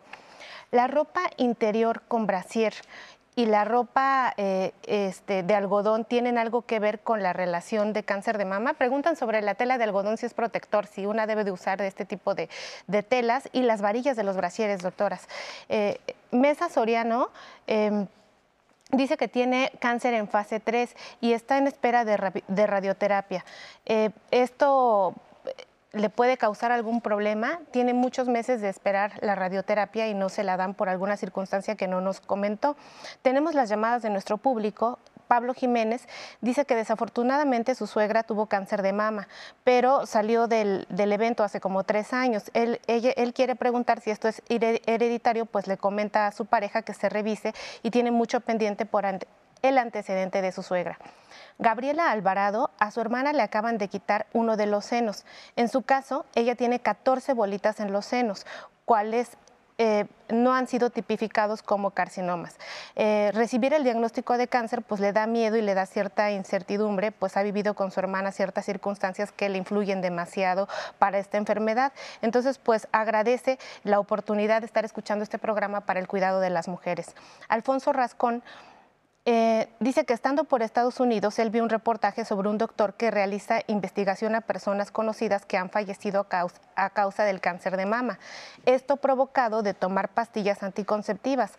Todos los medicamentos tienen un efecto secundario y entonces a él le gustaría saber por qué los laboratorios y los doctores no mencionan las consecuencias de estas pastillas. Pues hay mujeres también que llevan tomando anticonceptivos pues más de 10 años, más de 15 años y es muy fácil para ellas consumirlas o para los doctores correrles las recetas sin hacer un estudio de saber si este medicamento todavía es pertinente para ellos. Otra llamada anónima las personas que tienen implantes mamarios, ¿qué estudios se recomiendan para hacerse un chequeo de prevención de cáncer de mama? Y los implantes de mama son factor de riesgo para desarrollar este cáncer, Patricia Bravo dice que actualmente existen estudios que vinculen algún problema de COVID con cáncer de mama, es una pregunta. Otro anónimo, si una persona se realiza una biopsia de mama, ¿se puede correr el riesgo que al tomar la muestra se reviente y se disemine? ¿Hay algún riesgo de que al momento eh, se expanda este, el tumor? Por, el dicho este de que a un tumor cuando se encuentra es mejor no hacerle nada. ¿Esto es una realidad o qué, opinión les merece al, al panel el día de hoy? Francisco Rosales Dice que su esposa ya padeció cáncer de mama, sin embargo, en su trabajo no le han cambiado las actividades eh, de las cuales mencionó el médico que no puede realizar. ¿Cómo puede él apoyar a su esposa? ¿A dónde puede acudir para que sean respetados sus derechos y haga en su trabajo las actividades que el médico le está sugiriendo? Otro comentario anónimo de 64 años dice que cuando fue joven le dio fibrosis de mama. Una tía murió de cáncer, ahora está muy preocupada pues tiene una infección de vías urinarias y le han dicho que tiene atrofia, vaginal. Para esto, la ginecóloga le dice que solamente le puede dar estrógenos conjugados y que hay, y ella pues teme el riesgo de padecer cáncer. Eh, ya no tiene matriz, se la quitaron a los 34 años y pregunta si es correcto que tome tratamiento con estos estrógenos conjugados y si hay riesgo de cáncer de mama. Así también, doctores, les hacen preguntas sobre las hormonas bioidénticas en el manejo del climaterio y la menopausia, si este tipo de hormonas tienen alguna evidencia científica para el desarrollo de cáncer de mama. Eve Arias le dice que le detectaron cáncer de mama, fue un pequeño puntito y le quitaron completamente la mama en el IMSS. Le están dando medicamentos para disminuirle, eh, disminuirle con estrógenos y pregunta cómo influyen las hormonas. Como han visto, Pepe, queridos doctores, eh, pues hay una preocupación grave en nuestra audiencia sobre el manejo de eh, estrógenos en diferentes etapas de la vida de la mujer, como tanto en época de pues, reproducción y evitar eh, los embarazos no deseados, como también en el manejo del climaterio y la menopausia. Pues al momento son nuestras redes, Pepe. Perfecto, vámonos a ver, a ver esta cápsula sobre la detección oportuna, que creo que es lo más importante que tenemos que hablar el día de hoy. Aquí la tiene. Un comunicado que salió de la Organización Mundial de la Salud hace algunos años, bien importante, cada país debe diseñar sus estrategias con base en los recursos con los que cuenta, recursos materiales, recursos económicos, recursos humanos, ¿no? Y en México yo sigo siendo un fiel promotor y eh, yo promuevo mucho la autoexploración. ¿Por qué? Porque la gran mayoría de nuestra gente no tiene acceso a una buena mastografía, un buen ultrasonido o un médico especialista. Entonces, el autoexplorar te puede hacer la diferencia. Puede, que, puede hacer que una mujer encuentre un tumor pequeñito y eso haga la diferencia en su vida. La autoexploración eh, yo siempre he dicho que hay que enseñársela a hacer a las niñas desde el momento en el que empiezan a crecer los senos, porque eso significa que van a conocer un órgano a lo largo de su desarrollo. Una mujer que sabe autoexplorarse puede detectar tumores de hasta un centímetro y eso por definición es un diagnóstico temprano. Básicamente los estudios que tenemos disponibles, que ahora ya hay una gran gama, eh, tradicionalmente la mastografía, el ultrasonido, la resonancia magnética nuclear, hoy en día tenemos tecnologías emergentes como lo es la tomografía mamaria por electroimpedancia. Eh, el chiste es que hay muchísimas opciones de acuerdo a tu forma de pensar, a tu manera de vida que nos podemos adaptar a ti. El chiste es perderle el miedo e irte a hacer estudios y acudir con un médico que tenga experiencia en el diagnóstico de esto. El médico especialista en mama somos los oncólogos. El problema es que tenemos nombre feo y asustamos a la gente. Pero eh, yo siempre les digo, tenme cerca para que nunca me necesites. Es decir, acude al oncólogo antes de necesitarlo. Doctores, que quede perfectamente claro. Primero que nada, autoexploración, ¿a partir de cuándo? Yo creo que desde que se está dando el crecimiento mamario, una mujer debe de conocer sus mamas para que ella sepa cómo son y en cuanto haya una modificación acudir con un médico. Entonces, aquí la tocada es tóquense. ¿sí? Esa es la tocada. Autoexplórense. ¿Hay alguna manera específica en algún momento del periodo menstrual? Cuando siempre digo, al bañarse te tocas. ¿Qué recomiendan? Sí, se recomienda que después de que pase el periodo menstrual se realice la exploración. Después, después de decir que baje, que, le, que le, baje a la mujer que tenga su menstruación, es el momento ideal para hacerse la exploración. Sí, porque durante el ciclo menstrual puede haber cierta turgencia. Aumento de volumen, hipersensibilidad y no van a tocar realmente de manera adecuada. Esa sería, sería lo, lo principal. Ok, revísense eh, tu urgencia quiere decir que está como más, más denso, Más, más inflamada la glándula mamaria. Entonces, una vez que te baja tu menstruación, te puedes tocar y ahí checar. Esa es la autoexploración importantísima, importantísima. ¿Cómo le decimos a la gente jovencita? Que no tengan miedo de tocarse, que realmente eh, el poder encontrar algo a tiempo puede evitar que los tratamientos sean tan invasivos, tan dolorosos y con tanto impacto emocional. Perfecto. Entonces, todo mundo a tocarse. Ahora, mastografía, ¿quién y cuándo? Ok. Hablando de los métodos de, detección, ya hablamos de la exploración y nos iríamos a los métodos de imagen, que es mastografía, ultrasonido y resonancia. ¿Cuándo y para quién? La mastografía se tiene que hacer a partir de los 40 años de manera anual. Sin embargo, entre más eh, joven sea una mujer, la mama es más densa, el tejido mamario es más joven, entonces una mastografía es posible que no nos dé una información completa. Y ahí es cuando se hacen estudios complementarios como es el ultrasonido. A una mujer de menos de 40 años se recomienda que se haga ultrasonido o resonancia magnética, porque la mastografía va a dar menos información pero también una mastografía puede ser un estudio complementario en edades mucho más avanzadas, me refiero a después de los 40 años. Pero es fundamental. Aquí yo creo que el estudio más importante es la mastografía para todo mundo después de los 40 años. Ok, uno, tóquense. Dos, mastografía, todas a partir de los 40 años, una vez al año. El ultrasonido entonces no es solo, es complementario. Así es, y solamente el ultrasonido tiene indicaciones específicas, sobre todo para mujeres jóvenes. Ok, entonces ultrasonido puede ser en mujeres jóvenes cuando lo decida tu médico o puede ser complementario cuando te han hecho una mastografía y algo sospechan, o, no, pero eso de sospechar no quiere decir que tengan cáncer, porque luego asusta muchísimo, sino que si te lo piden es complementario. Y la resonancia, el problema de la resonancia es algo muy caro. ¿Cuándo se indica la resonancia? La resonancia magnética tiene indicaciones muy específicas, sobre todo se recomienda para pacientes que tienen factores de riesgo genéticos. Ah, habían, eh, eh, en el público hicieron una pregunta acerca de las personas con implantes. El, el, tener implantes no es un factor de riesgo, pero esas personas se tienen que vigilar de una manera especial. Y la recomendación es que la vigilancia se haga con resonancia magnética o con ultrasonido. La mastografía nos puede dar alguna información, sin embargo, los estudios recomendados es una resonancia magnética. Perfecto, entonces ahí se complementan, pero eh, lo importante es que salgan de este programa sabiendo que se puede detectar a tiempo. Yo les comentaba a los doctores en el corte, yo no soy ginecólogo ni soy oncólogo, soy gastroenterólogo, pero hago una historia clínica completa a todos mis pacientes y a todas les pregunto, ¿te has hecho mastografía y te has hecho papá Nicolau? Ay, se me ha olvidado, ay, no lo he hecho. Y me dicen, ¿y por qué me pregunta esto que tiene que ver con gastro? Les digo, ya sé que no es mi ventanilla, pero les recuerdo a todas, y ese es el objetivo del programa del día de hoy, recordar que hay que hacerlo. Afortunadamente en el país existen muchísimas campañas de, de mastografía, etcétera, inclusive hay camiones que van de diferentes lugares. La cosa empieza en cada uno de nosotros lanzarse a estudiar. Ahora vamos a hablar un poquito de genética y vamos a ver qué investigaciones se están haciendo aquí en el IPN. Vamos a verlo. Aquí tenemos una cápsula. El cáncer de mama se ha clasificado de acuerdo a los receptores que se expresan en el tejido. Con estos receptores me refiero a la forma en la que podemos dar el tratamiento. Pero existe un cáncer de mama que es el cáncer de mama triple negativo, el cual es el, más agresivo y afecta directamente y disminuye en muy poco tiempo la calidad de vida de las personas.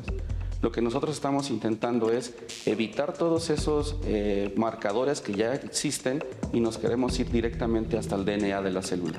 De tal forma que así independientemente del tipo de cáncer de mama que se quiera tratar, nosotros estamos llegando directamente al DNA de las células, evitando los tratamientos tradicionales.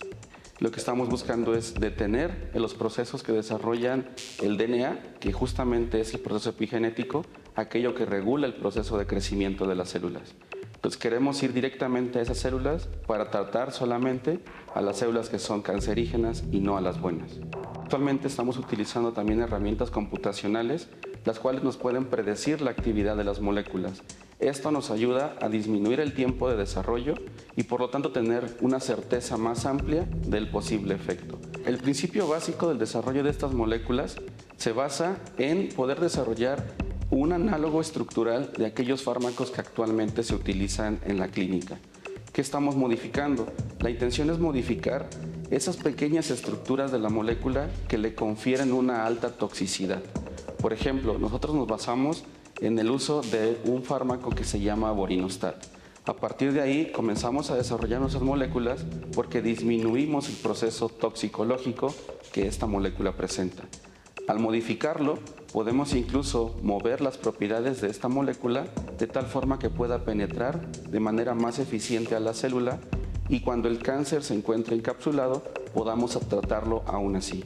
Entonces, eh, estamos modificando estrictamente las propiedades físico-químicas para que el tratamiento mejore y los efectos secundarios disminuyan.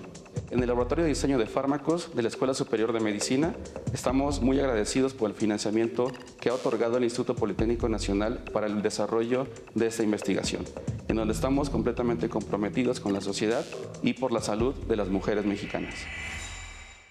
Qué bueno que en nuestro país también se esté haciendo estudios. ¿Cómo vamos en eh, parte de detección temprana? Hablemos un poquito de si nos explican qué es epigenética. Epigenética son cambios que se dan a nivel del DNA por alguna modificación externa. Ah, es un, eh, es un, término complicado, pero de manera eh, sencilla así sería. Ok, y ahora yéndonos a Génesis, se mencionó también en la cápsula marcadores tumorales. ¿Hay algo en sangre que nos pueda sugerir que existe cáncer? en cáncer de mama no hay un marcador tumoral que nos pueda ayudar a detectarlo de manera temprana o dar un seguimiento con ese marcador tumoral. En cuanto a genética, ¿a quién se le tienen que hacer estudios genéticos? Y aquí voy a meter no es comercial, pero lo, más común que hemos escuchado, Angelina Jolie, por ejemplo. Ella se hizo una mastectomía, se quitó las mamas antes de que tuviera absolutamente nada. ¿Por qué y en qué casos? Ella lo que, en estos casos, es una transmisión genética de esa alteración en algunos genes del DNA de la persona. Hay una alteración de dos genes principalmente, el BRCA1 y el BRCA2. Cuando esta alteración se transmite de manera genética, el riesgo de que lo presenten es mayor.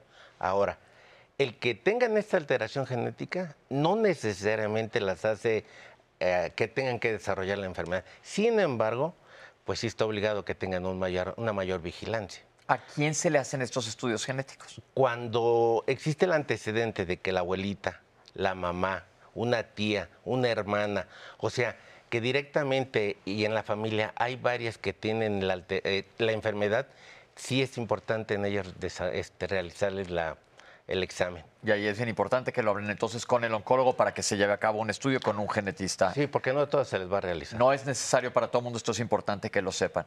Ahora una pregunta bien difícil si saben la información, ¿por qué la gente no se estudia? ¿Por qué los seres humanos somos así? Porque creemos que no nos va a pasar. Una de las cuestiones es que no sentimos vulnerabilidad a la enfermedad ni vulnerabilidad ante la muerte hasta que la vivimos. Entonces está la idea de que creemos que no nos va a pasar y la realidad es que nos pasa. No importa ni el estratus económico ni la edad, es que pasa. Entonces es quitar esta idea de que pues somos seres humanos y vamos a enfermar y vamos a morir y que tarde o temprano en algún momento algo nos va a pasar. Y por el otro es el miedo.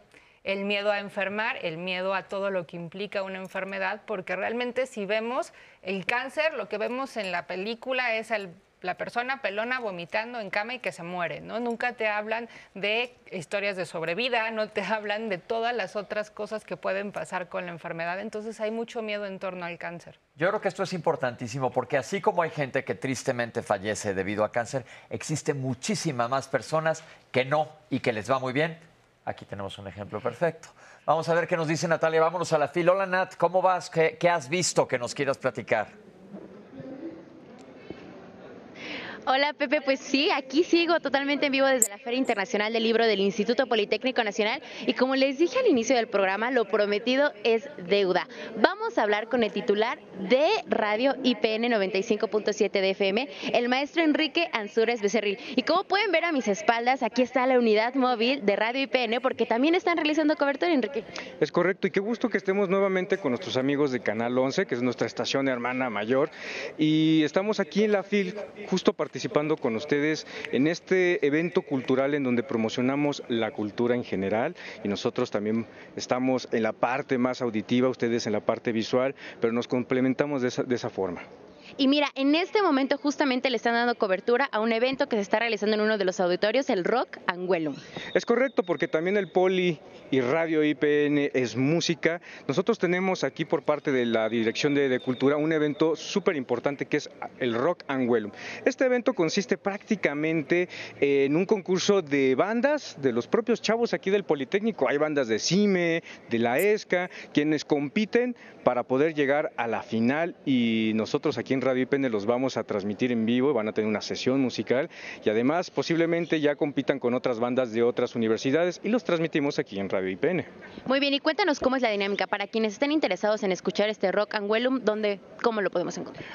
Nos pueden sintonizar en el 95.7 de FM, también nos pueden encontrar en nuestras redes sociales y también transmitimos en streaming. Si a lo mejor alguien nos está escuchando en el interior de la República, no se preocupe, también pueden escucharnos a través de nuestra página de Radio IPN. O sea, Radio IPN está presente y lo pueden encontrar en cualquier parte de la República. Y como bien lo decía, los medios públicos estamos presentes, estamos uniendo esfuerzos, estamos creando multiplataformas. Y algo que me parece sumamente interesante de resaltar sobre Radio IPN es que es radio para todos los oídos. ¿A qué nos referimos? Nuestro eslogan lo dice radio para todos los oídos porque en Radio IPN puedes escuchar una muy buena música, pero también difundimos la cultura, tenemos nuestro programa cultural repartiendo el queso, curiosamente aquí estamos en el queso porque el poli también es cultura, es lo que decimos, pero también divulgamos la ciencia, mostramos el quehacer del Politécnico todos los días y eso es Radio IPN para que ustedes nos puedan sintonizar y enterarse de todo lo que hay aquí en el Politécnico. Repartiendo el queso y cuéntanos, porque mira, ya, ya nos quedamos picados sobre todo lo que tienen que ofrecer aquí en Radio IPN. ¿Qué otros programas podemos encontrar para que la gente los conozca y por supuesto los sintonicen? Mira, tenemos programas de música documentales como Las Rutas del Rock o, eh, El Tren del Jazz, que habla de, jazz desde un punto de vista documental mientras escuchas un, buen jazz. Pero también tenemos nuestros bloques musicales y los tenemos divididos por rock, puedes escuchar ritmos latinos, puedes escuchar de, de todo prácticamente. Pero también tenemos programas de difusión de la cultura. En mi caso, pues yo llevo un programa que se llama Más Ciencia, en donde vamos mostrando todos los avances científicos y tecnológicos que se hacen aquí en el Politécnico, pero también en México y en el mundo. Tenemos Covalencias, que es un programa que muestra el quehacer de todos los investigadores que hay aquí en el Politécnico, su vida, cómo, cómo se desarrollan, etcétera, ¿verdad? Pues hay mucho, hay mucho. Escuchen eso en el 95.7 para que se enteren.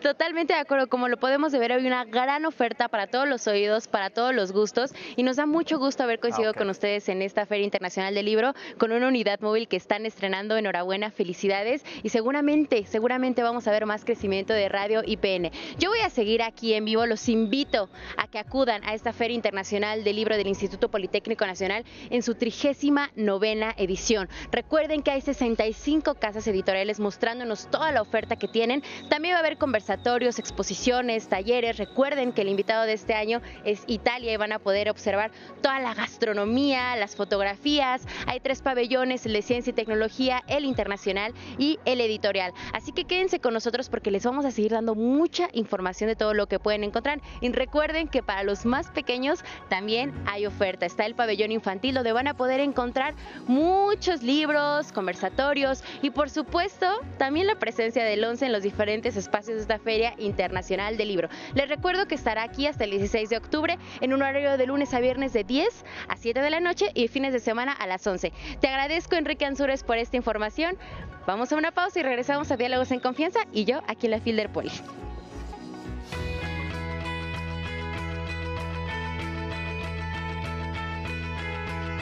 Durante la mastografía, la mayoría de las mujeres no tienen ninguna molestia o esta puede ser mínima. Para algunas personas, el estudio puede ser doloroso, aunque las molestias son pasajeras.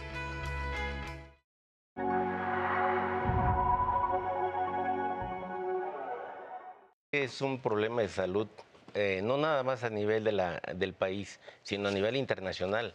No se han logrado totalmente abatir las cifras de, de cáncer de mama. Existen muchos factores de riesgo que si se suman eh, van a dar lugar a, que la paciente tenga un mayor riesgo de desarrollar la enfermedad. Hábitos alimenticios, los hábitos de, de vida, que se han ido modificando con el tiempo y que de alguna manera afectan. Cáncer de mama se detecta o la mediana de edad al momento del diagnóstico en México y en muchas partes del mundo es de 40 años. No hay que quedarnos con esa cifra. No significa que las mujeres menores de 40 años no lo puedan tener. La consulta diaria vemos cada vez personas más jóvenes. Tenemos que estar informados para que las mujeres aprendamos a conocer nuestro cuerpo, específicamente las mamas. Y si hay alguna modificación, inmediatamente acudir con el médico eh, eh, que necesita evaluarlo. Un problema muy importante en nuestro país es el sobrepeso y la obesidad, que existe conversión de, a partir de la grasa hacia estrógenos y que es un estímulo muy importante en el que está atacando al tejido glandular mamario. Como no hay información de que puede dar cáncer a mujeres más jóvenes, los doctores me darán la razón de que se diagnostican ya en etapas más avanzadas. De cada 10 casos de cáncer de mama en una mujer se presenta en un hombre. Entonces, ¿qué es lo que eh, debe de cuidar un hombre? Cualquier alteración.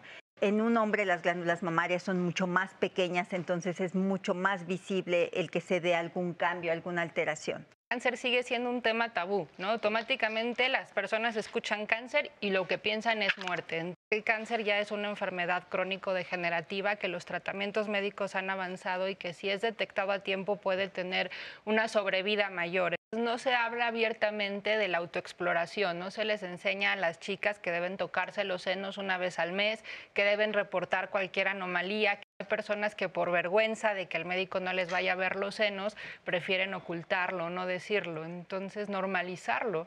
El cáncer es una enfermedad que viene a cambiar todo el rol de la familia, entonces muchas veces se requiere a un agente externo como lo es el psicólogo. El cáncer de mama hereditario se da solamente en el 5%, del 5 al 10% de los casos. El 90% de los casos es algo que se presentó por alguna, por alguna situación en esa persona.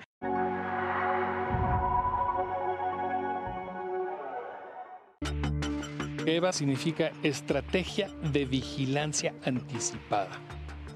¿Por qué es una estrategia? Porque lo que estamos haciendo aquí en el Instituto de Medicina Genómica es justamente medicina de precisión, que es la medicina genómica. Y nos estamos concentrando en el cáncer de mama y ovario hereditario porque justamente estos dos cánceres, independientemente si es hereditario o no, cobran muchas vidas de mujeres cada año, tanto en el país como en el mundo. Y EVA consta de tres fases. La primera fase es la paciente que está interesada en venir acá, a este programa que es completamente gratuito.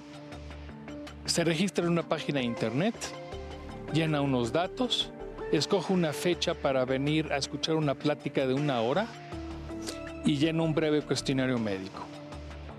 La segunda parte es ya venir aquí al instituto y en la plática les explicamos en qué consiste EVA, cuáles son los requisitos, que es ser mujer, mexicana, ya sea por nacimiento o, o naturalización, tener 18 años en adelante y tener el interés de saber su historia genética, su historia sobre todo de cáncer. Esto no quiere decir que si yo no he tenido cáncer o en mi familia no ha habido cáncer, no puedo venir, no, al contrario. Queremos que vengan cualquier mujer que esté interesada. La tercera parte es ya venir a la consulta con uno de tres genetistas que estamos aquí en el instituto para EVA. Y en esta consulta que puede durar máximo una hora, ¿qué vamos a hacer? Vamos a hacer preguntas muy dirigidas con respecto al cáncer. sobre todo cáncer de mama y ovario, pero muchas veces no han tenido cáncer de mama y ovario y hay otros tipos de cáncer en la familia, pero que pudiera ser también un síndrome de cáncer hereditario que también lo podemos ver. Pero ya establecido esa historia médica, genética, con una genealogía en donde podemos ver un patrón de herencia y quiénes son los que están íntimamente implicados, que deben ser los familiares de primer grado, o sea, nuestros papás, hermanos e hijos. Dependiendo de nuestros eh, criterios médicos, genéticos, que me pueden decir si lo que me están presentando pudiese ser algo hereditario o no. Y basándonos en eso, pues ya tomamos la decisión de tomar una muestra de sangre y en esa muestra de sangre pues vamos a analizar los genes que están más implicados en el síndrome de cáncer de mama y ovario hereditario. Estamos tomando todas las precauciones para que sepamos nuestra información genética, cómo ésta influye en nosotros y claro, dependiendo del gen, hay veces que hay tratamientos específicos para esos cambios en esos genes, si es que la persona ya tiene cáncer. Esto es muy interesante, doctores. ¿Qué beneficios tiene este tipo de programas? Es algo muy importante e interesante en la actualidad debido a que en una persona que ya tiene cáncer los tratamientos cada vez son mucho más dirigidos. Entonces, de manera ideal, una vez que es, es diagnosticada, tienen que hacerse varias pruebas o determinación de mutaciones. A la población en general, como lo comenté, es muy poco probable que eh, salgan positivas. Sin embargo, ya en un diagnóstico establecido es diferente y es cuando esto cobra relevancia.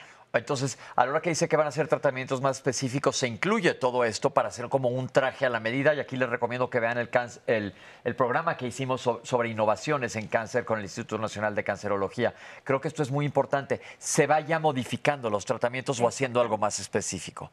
Y ahora entra una pregunta clave. A la hora que se da un tratamiento global a una persona, una vez que le dicen, tienes cáncer, vamos a hacer esto, esto y esto, no es una receta de cocina para todo el mundo que yo creo que es importante que la gente lo sepa, porque a mí me dieron tal cosa, me dieron tal. La cirugía inclusive ni siquiera es la misma para una persona u otra. Hablamos de cirugía mínima invasión y lo vamos a hablar la próxima semana. Se individualiza cada caso. Así es. ¿Y en dónde entra todo el acompañamiento? En todos los casos, a pesar de que se individualiza cada caso, las emociones siempre están presentes, porque como hemos dicho, cáncer inmediatamente piensas muerte, cáncer te viene a cambiar tu rol en tu familia, tu capacidad de desarrollar ciertas actividades y te estás enfrentando a todos los miedos y a todas las pérdidas que trae y todos los cambios que trae esta enfermedad. ¿Qué tanto se están utilizando servicios como ustedes en la gran cantidad de pacientes que tienen cáncer? ¿Se está haciendo cada vez más popular?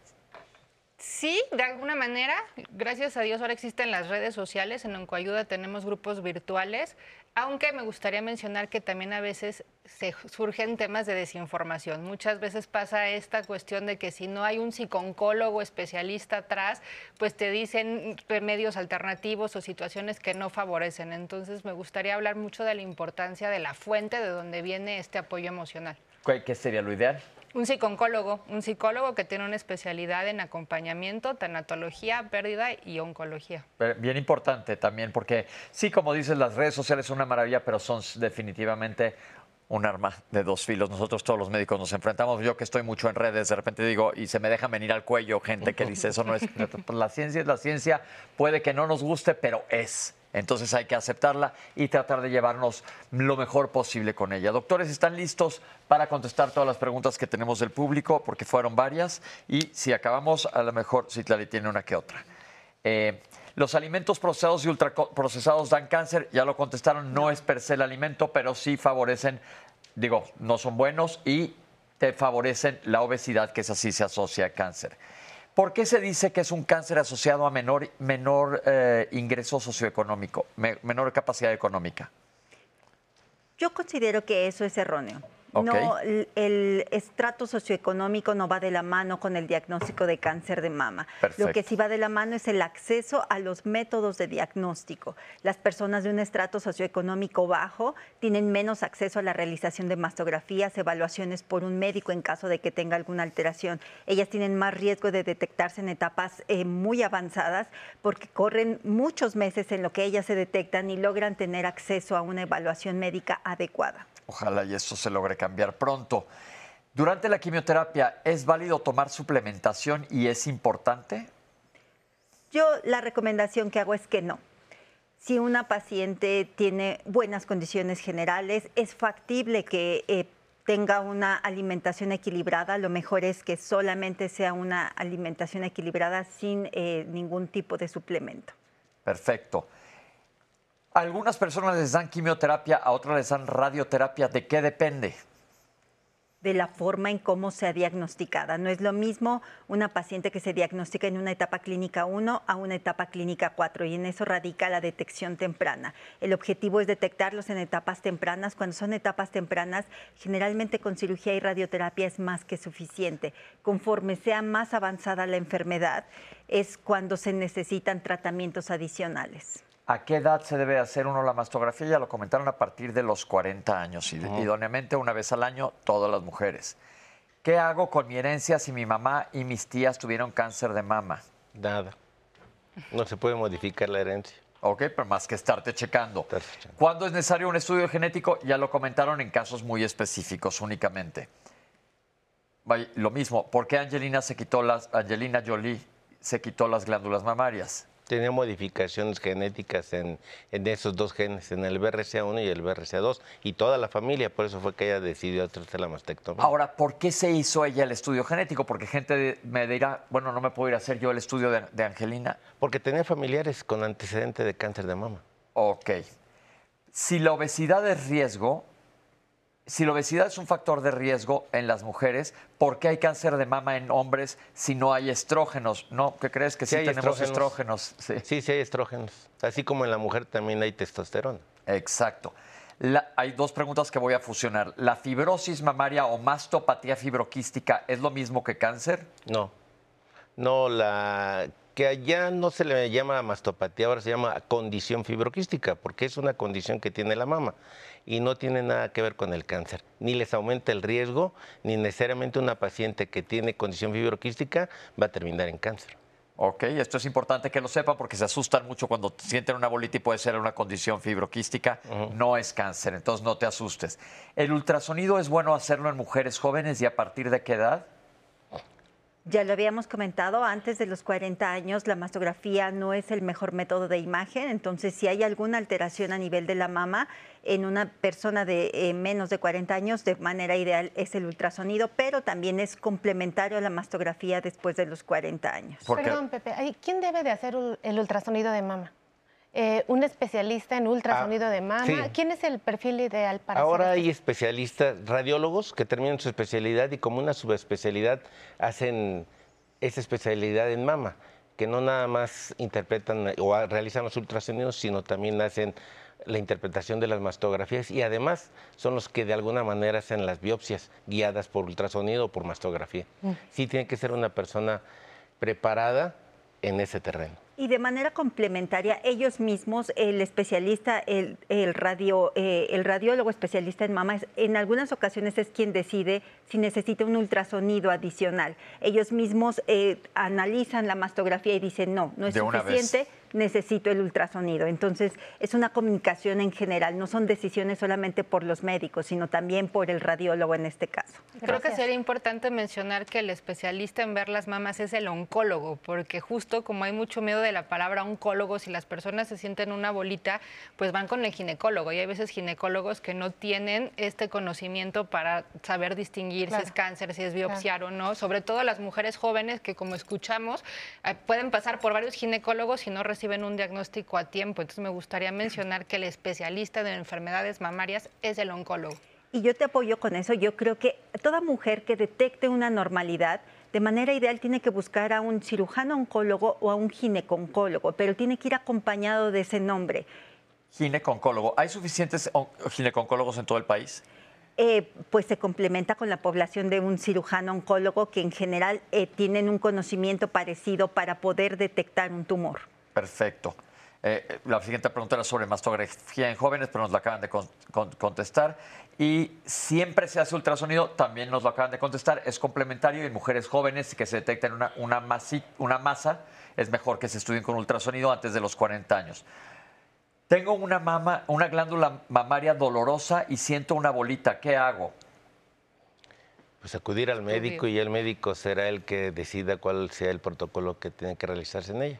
Estoy preocupada porque mis glándulas mamarias no son idénticas. Uno es un poco más grande que otra. Normalmente así es. Nosotros somos dos mitades completamente diferentes. Hay que, hay recordar que a partir del tubo neural nos vamos a formar en dos partes. Entonces, no, son, no somos simétricos al 100%. Perfecto. ¿Los alimentos que están adicionados con hormonas nos dan cáncer? Aquí también existe mucha leyendas urbanas. Al momento no. Al momento la respuesta es no. Ok. ¿Qué hay de la contaminación ambiental y el cáncer de mama? Hasta el momento no se ha establecido alguna relación. Es posible que con el paso de los años y que tengamos mayor tiempo de exposición a esto ya se establezca una relación, pero ahorita no. Ok. Entonces, si yo visito a mi ginecólogo, me detecta cualquier cosa, porque muchas veces los ginecólogos revisan mamas también, ellos son los que envían al, al oncólogo cuando hay duda. Así, eso sí, hay una persona que se palpe una lesión, que ya se hizo una mastografía y tiene mucha inquietud, de preferencia que vaya con un eh, médico especialista en oncología, nuevamente un cirujano o un gineco-oncólogo. Un gineco-oncólogo, perfecto. Eh, yo tengo muy malos hábitos, tengo obesidad, fumo mucho, tengo riesgo de cáncer de mama. Pues y de otros también, y de muchas otras cosas más también. Eh, si no tienes vida sexual, ¿te tienes que checar? Sí, claro. Ok. Si no he tenido bebés, ¿me tengo que checar? Sí. ¿La lactancia es factor de riesgo o protege contra el cáncer de mama? Es un factor protector para el cáncer de mama. Perfecto, tengo un bulto en la mama más de 70 años y no me quieren estudiar, ¿qué hago? Tiene que ir con su médico y la, la tienen que revisar. No es normal que una persona de 70 años tenga un tumor en la mama. Perfecto, tengo mucho enojo, ¿cómo lo manejo con el diagnóstico? Busca un psicooncólogo que te pueda acompañar. Permítete sentir que el enojo es normal porque te estás enfrentando a algo incierto. No lo, no lo sientas como algo negativo. A veces creemos que la ira es una emoción negativa y no siempre es así, pero yo te recomendaría que buscaras ayuda. ¿Alguna ropa interior es factor de riesgo? ¿Las varillas que tenga que ser de algodón? No. No. Ok. Eh, tengo 14 bolitas en las mamas y me la quitaron y tengo mucho miedo de que sea cáncer. 14 bolitas no creo que sea cáncer, pero habría que ver tus resultados. Eh, ¿Por qué no dicen que los anticonceptivos dan cáncer? Ya comentó el doctor, abajo de 10 años estás dentro de un límite de seguridad y todos los medicamentos, si tú lees el papelito que traen, te dicen las posibles complicaciones que puede llevar con, el, con el medicamento. Lo importante aquí es que te estés checando. Esa es la clave, que estés bajo supervisión médica. Vamos a enlazarnos una vez más hacia la FIL. Vamos a ver qué nos dice Natalia. Nat. Pepe Citlali, yo sigo aquí totalmente en vivo en la Feria Internacional del Libro del Instituto Politécnico Nacional y me da mucho gusto compartirles que ya vemos un gran flujo de gente, las personas ya están visitando. Les recuerdo que hay 65 stands que están ofertando todos los ejemplares que ustedes, que ustedes quieran de los temas más variados. Literatura, ciencia, tecnología, medicina. Hay tres pabellones, el editorial, el de ciencia y tecnología y por supuesto también el internacional. Este año el invitado es Italia, pero también tendremos información sobre Uruguay, Brasil. Así que yo los invito a que vengan a visitar, pueden consultar en línea el programa, las actividades que van a ver en este recinto. Y les recuerdo, estamos en el Centro Cultural Jaime Torres Bodet, en la unidad profesional Adolfo López Mateos, aquí en Zacatengo, de lunes a viernes de 10 a 7 de la noche y fines de semana de 11 a 7 de la noche. Ha sido un gusto compartirles una probadita de esta Feria Internacional del Libro del Instituto Politécnico Nacional y recuerden que toda la semana voy a estar en vivo transmitiendo. Y si ustedes nos encuentran, salúdenos para que también nos platiquen la experiencia que están viviendo sobre este hermoso hábito de la lectura. Así que yo me despido y les mando un fuerte abrazo hasta el estudio. Vuelvo con ustedes. Gracias, Natalia. Pues sí, definitivamente invitar a todo el mundo a leer. Y qué padre que esté toda la semana. Recuerden, esto es totalmente abierto para toda la población. Entonces hay que acercarnos, acercarnos a los libros. Nos van a, a hacer volar literalmente. Entonces yo creo que es una, una sugerencia sensacional. Eh, doctores, pues básicamente llegamos al final del programa. Eh, no sé si quedó algo pendiente de algún comentario, porque yo todavía tengo uno que otro aquí antes de que nos vayamos. Pues sí, Pepe. Por ejemplo, nos preguntan sobre los desodorantes que tienen aluminio. ¿Favorecen cáncer de mama? No. Bien. Eh, también eh, nos preguntan cuál es la diferencia entre el cáncer de mama y el cáncer neuroendocrino de mama. Son tumores diferentes y es por el sitio donde se, eh, se origina el cáncer. Tumores, eh, una célula neuroendocrina tenemos en muchas partes de nuestro cuerpo, incluyendo la mama. Entonces, si el tumor creció ahí, por eso se le llama neuroendocrino. Gracias, doctora. Patricia, ¿quiere saber la relación entre emociones y cáncer? No hay ninguna, es uno de los mitos, Del, cáncer. Yo siempre les digo, un niño de un año, dos años, ¿qué emociones negativas va a tener para poder desarrollar un cáncer? Aquí tengo yo también más. De un lipoma, una bolita de grasa, ¿puede favorecer cáncer? No. Hay liposarcomas, pero un lipoma por sí mismo es benigno. No, no necesariamente va a terminar en cáncer. ¿Hay relación entre el COVID y el cáncer? Al momento no. Hasta el momento no. Si te hacen una biopsia de mama, ¿no se va a diseminar todo a la hora de biopsiarlo? No. ¿Los hombres a qué edad presentan? La mediana del diagnóstico es, es muy parecida, 50 años. Eh, aquí hay una pregunta interesante. A una mujer lo operaron, tuvo un cáncer de mama, pero en su trabajo no respetan lo que le pidió el doctor que no hiciera ciertas actividades laborales. Yo creo que ahí tiene que hablarlo con derechos con recursos humanos definitivamente y poner una queja porque pues sí está en su derecho. No sé si me imagino que opera maquinaria y está operada, no sabría decirles. Tengo 64 años, tuve tengo una infección de vías urinarias y el médico me mandó estrógenos porque tengo atrofia vaginal. ¿Esto me puede dar cáncer de mama? Eh, dentro de los tratamientos, lo ideal es utilizar tratamientos alternos, lubricantes o algo que compense esa, esa atrofia vaginal. La atrofia vaginal lo que les va a provocar es muchas veces dolor y si tienen, llegan a tener relaciones, relaciones dolorosas. ¿A dónde, bien, Perdón, ¿a dónde van las mujeres que no tienen ninguna derechohabiencia y tienen diagnóstico de cáncer de mama?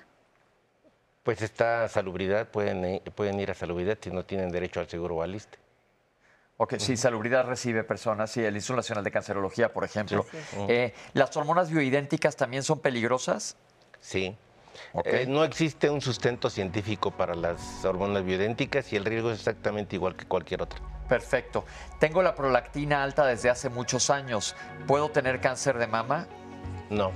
No, pero ahí lo importante es que te chequen tu glándula hipófisis, porque muchas veces la prolactina se eleva cuando existe una cosa que se llama un adenoma hipofisiario, que es un tumor benigno, pero que produce prolactina. Otras causas de prolactina elevada pueden ser muchos fármacos. Entonces aquí lo recomendable es que cheques con tu médico, pero independientemente de que tengas la prolactina elevada, chécate las glándulas mamarias como lo debe hacer la población general. Y doctores, ahora sí, llegamos al final del programa. Les quiero agradecer su participación. Gracias. Gracias, gracias por estar aquí. Recuerden que la próxima semana vamos a seguir hablando de cáncer de mama. Hoy nos quedamos hasta el diagnóstico. Vamos a hablar de cuáles son los tratamientos y qué es lo que se debe hacer. Entonces los esperamos sobre el mismo tema. Queremos agradecer a nuestros compañeros que estuvieron en la FIL y a nuestros compañeros de lenguas de señas que están con nosotros al pie del cañón todos los lunes. Y a ti por vernos. Nos vemos la próxima semana. Esto fue Diálogos en Confianza.